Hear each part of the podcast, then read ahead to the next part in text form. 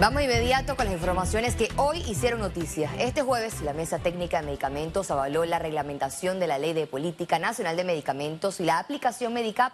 Más detalles en la siguiente nota. Se aprobó la recomendación de llevar a producción la aplicación del Medicap, que nos va a servir mucho también en la eh, consecución de los inventarios. El portal ayudará a la población a conocer el precio de los medicamentos en las farmacias, su disponibilidad y cercanía con relación a la ubicación de su hogar. Que todos los parameños eh, puedan identificar el medicamento que les han recetado que necesitan en un radio eh, de 5 kilómetros, de 10 kilómetros, según la persona quiera, cuál es el precio del medicamento más económico y cuál es la farmacia que lo tiene. En la plataforma también se podrá calificar el servicio de las farmacias. Además, el usuario se podrá registrar con sus datos en Panamá Digital. No, no es necesario un registro. Simplemente una vez publiquemos va a ser una página web. No es necesario descargar ningún aplicativo. Lo hemos desarrollado de manera muy sencilla. Eh, el aplicativo eh, va a estar en una página web y se va a ver como si fuera un app de un celular. Sin embargo, no va a ser necesaria la descarga. Medic App podría estar disponible la próxima semana. Lizeth García, Econews. Panamá se prepara para convertirse en el epicentro de importación y exportación del cannabis medicinal. Las expectativas crecen con la reglamentación de la ley por parte del gobierno para poner en marcha la producción de los medicamentos especiales con uso terapéutico. Todas las empresas que estén interesadas, tanto nacionales como eh, internacionales, presenten su solicitud, primero que todo, ante el Ministerio de Salud, Farmacia y Droga, para que inicien ahí el proceso entonces de la habilitación como empresa, por supuesto, para posteriormente ver eh, a cuáles de aquellas que soliciten acceder no solamente a, la siembra, sino también a la creación de los medicamentos de cannabis, por supuesto, y repetimos, solamente medicinal puedan tener acceso a la misma. En la Asamblea Nacional esperan que el costo de los fármacos sean económicos y que no exista una especulación de precios como en los medicamentos genéricos. Yo he viajado muchísimo y el cannabis más caro que he visto lo he visto a 65 dólares, de ahí para abajo en 40, lo he visto en 35, ahí hasta en 20 dólares, ¿no? Dependiendo de para qué se necesite. La comercialización de los productos se hará bajo estricto control de importaciones con un programa de trazabilidad que incluye monitoreo desde las áreas de cultivo hasta los laboratorios y puntos de venta final. Realmente es maravilloso poder tener a disposición los medicamentos. Creo que el éxito en la calidad de la vida de mi hija hoy ha sido porque he tenido acceso a esos medicamentos y sobre todo al tema del cannabis medicinal, pero sé que muchas familias hoy les es muy difícil tan siquiera conseguir lo, lo básico. El Ejecutivo promulgó el decreto que reglamenta el uso de la planta en Panamá con fármacos comprimidos, cápsulas orales, gotas, flor procesada, inhaladores, ungüentos y cremas. Félix Antonio Chávez, Econius. La Asamblea Nacional aprobó este jueves, en tercer debate, el proyecto de ley que establece la carrera legislativa. Este proyecto de ley que Con dimes y diretes se dio la discusión en el Pleno donde los diputados oficialistas del PRD y Molirena, junto a los opositores de Cambio Democrático y el panameñismo, decidieron darle el espaldarazo a todos los artículos del proyecto de ley. Los únicos que mostraron su rechazo fueron los independientes. Aquí los independientes no existen, porque todos tenemos intereses de una forma o de otra. Entonces seamos serios. ¿Te atreves a sacar la lista de tus donantes de campaña? Yo te puedo enseñar los míos. Mi abuela es mi mayor donante de campaña. Yo protejo los intereses económicos. Hay que ser respetuoso, hay que ser cínico y hay que ser hipócrita para de verdad mentirle a la gente aquí. Y eso es lo que a mí me da vergüenza. Yo no iba a hablar porque yo me paré firme ayer en mi posición en el debate. El presidente del Parlamento, Cristiano Adames, salió en defensa de la planilla abultada de la Asamblea Nacional. Hemos caído en las comparaciones de que si sus planillas son acordes con la realidad de otras dependencias, pero entonces hagamos el desglose de nuestras planillas con el desglose de todas las instituciones del órgano ejecutivo y el órgano judicial para que veamos cómo tú puedes comparar peras con manzanas. Esta ley blindará a los funcionarios con una estabilidad laboral con tan solo dos años de servicio, sin aplicar a procesos de méritos y evaluaciones de desempeño. Ser solidario con los que dan su trabajo, su sudor, su sacrificio para que tengamos un Panamá con desarrollo social. Hagan justicia a quien haya que hacer justicia y den la permanencia a quien corresponda y lo defina la ley. La aprobación se dio con 42 votos a favor, 4 en contra y 0 abstenciones. Félix Antonio Chávez, Econius. Economía. Más de mil tiendas de 17 centros comerciales en todo el país ofrecerán descuentos de hasta el 70% en la sexta versión del Panama Black Weekend 2022. En Latinoamérica.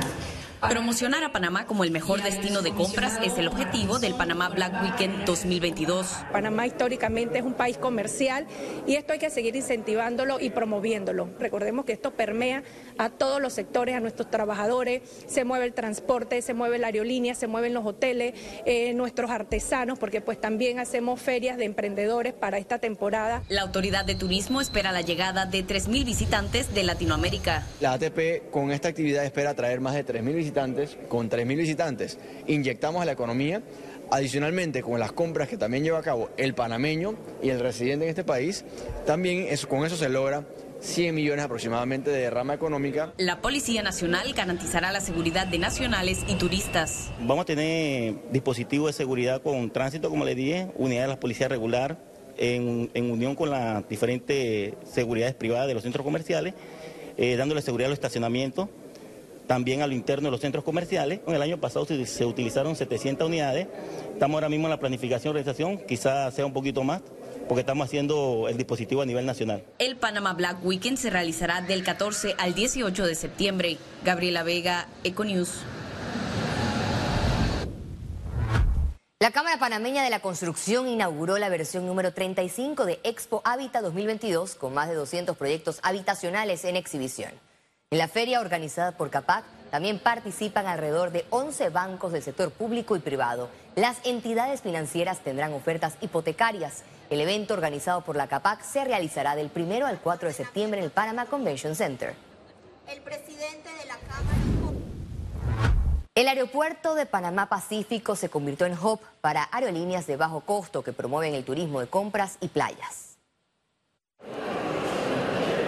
La aerolínea Wingo retomó sus operaciones en el aeropuerto Panamá Pacífico. Panamá Pacífico representa una terminal importante para el turismo, ya que son vuelos de origen-destino, pasajeros que vienen eh, a Panamá a turismo, turismo de compra, turismo de playas y es una inyección importante para la economía nacional. Con Wingo son dos las aerolíneas de bajo costo en la renovada terminal de Howard. Podemos decir que estamos ganando confianza nuevamente en aquellas aerolíneas de bajo costo que este aeropuerto ha despertado un gran interés. La compañía aérea tomó la decisión de ofrecer vuelos de forma simultánea en Tocumen y Panamá Pacífico. Nosotros vamos a mantener dos rutas, eh, Medellín y Bogotá, que vamos a operarlas alternativamente en los dos aeropuertos. Vamos a estar operando en Tocumen y en Panamá Pacífico Em, y el objetivo es que los pasajeros puedan escoger justamente qué es lo que más les conviene. Wingo tendrá vuelos hacia Colombia, Costa Rica, Cuba y la República Dominicana desde Panamá Pacífico. Gabriela Vega, Econews. La segunda edición del proyecto Agroindustria Competitiva del Ministerio de Comercio e Industria cuenta con la participación de 100 micro, pequeñas y medianas empresas.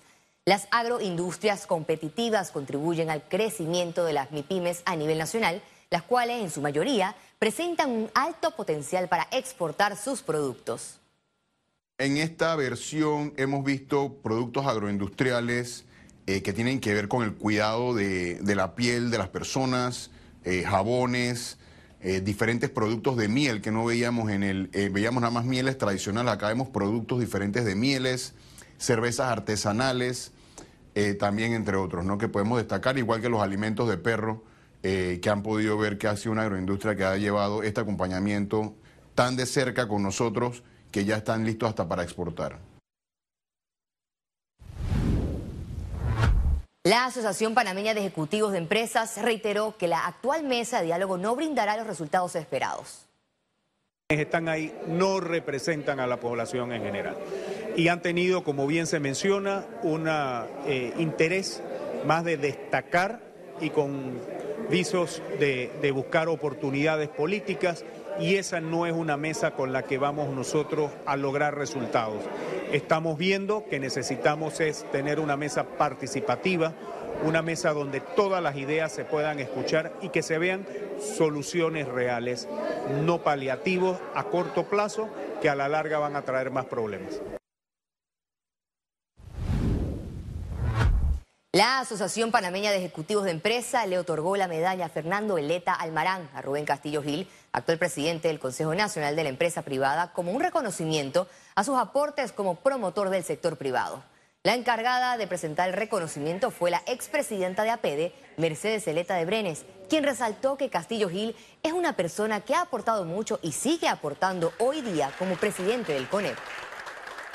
La verdad que me siento muy orgulloso por recibir esta distinción de la PEDE, que tiene la imagen de nuestro fundador, don Fernando Eleta Almarán, un hombre de, una trayectoria prolífica en el país que generó muchas oportunidades para la sociedad panameña y que dejó un legado imprescindible. Conexión financiera con Carlos Araúz. La economía global sufre la onda expansiva de la invasión rusa a Ucrania, que disparó los precios de alimentos y la energía, aumentando la inflación y las tasas de interés. Pero de esto y más nos hablará nuestro economista Carlos Araúz. Adelante, Carlos. Así es, Valeria. El precio de prácticamente todo lo que usamos en nuestras vidas ha aumentado en los últimos 12 meses. La combinación de mucho dinero que estuvo confinado, estacionado en bancos, producto de la pandemia de la COVID-19, con una crisis en las cadenas de distribución por shocks originados por la invasión rusa de Ucrania, sumados a cierres de producción en China, han creado un ambiente inflacionario no visto en poco más de 40 años. Los bancos centrales de Estados Unidos, Reino Unido y la Comunidad Europea tienen una guerra abierta en contra de la inflación y vienen ajustando tasas al alza por las últimas ya ocho semanas, sin intención alguna de bajar el ritmo de dichas alzas. La gasolina en Estados Unidos, por ejemplo, tiene 70 días consecutivos de rebajas diarias en su costo. Asimismo, indicadores inflacionarios en julio detuvieron su crecimiento y parecen estar estables para agosto, incluyendo el precio en los alimentos. En la gráfica vemos cómo el índice mundial de precios en materia de alimentos viene ajustándose a la baja hasta 115 del punto máximo que alcanzó en marzo del 2022. Todo parece indicar que las consecuencias y los actos de los bancos centrales están originando efectos positivos en esta dura batalla contra el alto costo de la vida. En un ambiente de tasas de interés más altas, el peligro de contracción económica sube y es aquí donde debemos hilar muy fino, ya que el dinero que Panamá necesita para retomar un crecimiento estable parece aún no llegar a las áreas que generan el trabajo, como los empresarios de la micro y pequeña empresa.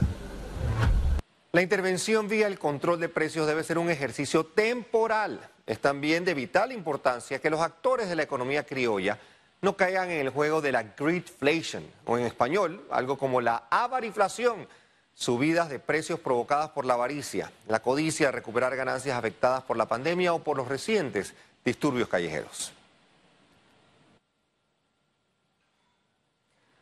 No es fácil contrarrestar la inflación en Panamá, especialmente cuando era un concepto casi olvidado por más de 15 años. Ahora que vivimos con ella, parece que estará aquí un rato prolongado, porque países miembros de la OPEC amenazan con reducir la producción para que el precio del barril de petróleo aumente. Esperemos que la libre competencia y la fuerza de los mercados traigan accesibilidad al bienestar que tanto anhelamos. Vuelvo contigo, Valeria. Muchas gracias, Carlos, por tu análisis. Actualmente los bancos centrales se enfrentan al mayor reto en décadas.